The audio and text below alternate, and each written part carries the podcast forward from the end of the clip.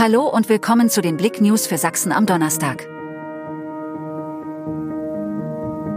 Sachsens Ministerpräsident wird beim gemeinsamen Grillen niedergebrüllt. Der Andrang auf dem historischen Marktplatz in Pirna war groß, als Sachsens Ministerpräsident Kretschmer zum gemeinsamen Grillen erschien.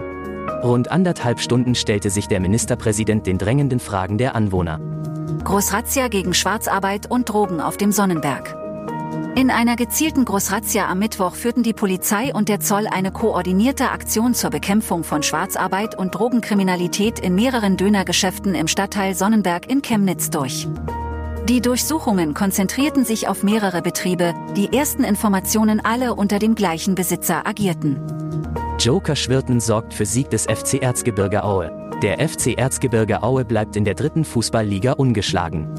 Joker Joshua Schwirten sorgte am Mittwochabend für den späten 2:1 Heimsieg gegen den SV Sandhausen.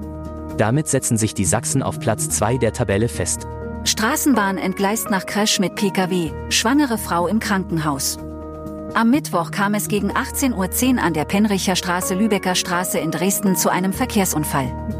Ein Pkw BMW stieß mit einer Straßenbahn der Linie 2 zusammen. Offenbar hatte der BMW-Fahrer die rote Ampel übersehen.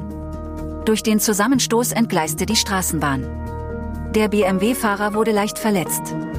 Eine schwangere Insassin wurde vorsorglich ins Krankenhaus eingeliefert. Danke fürs Zuhören. Mehr Themen auf blick.de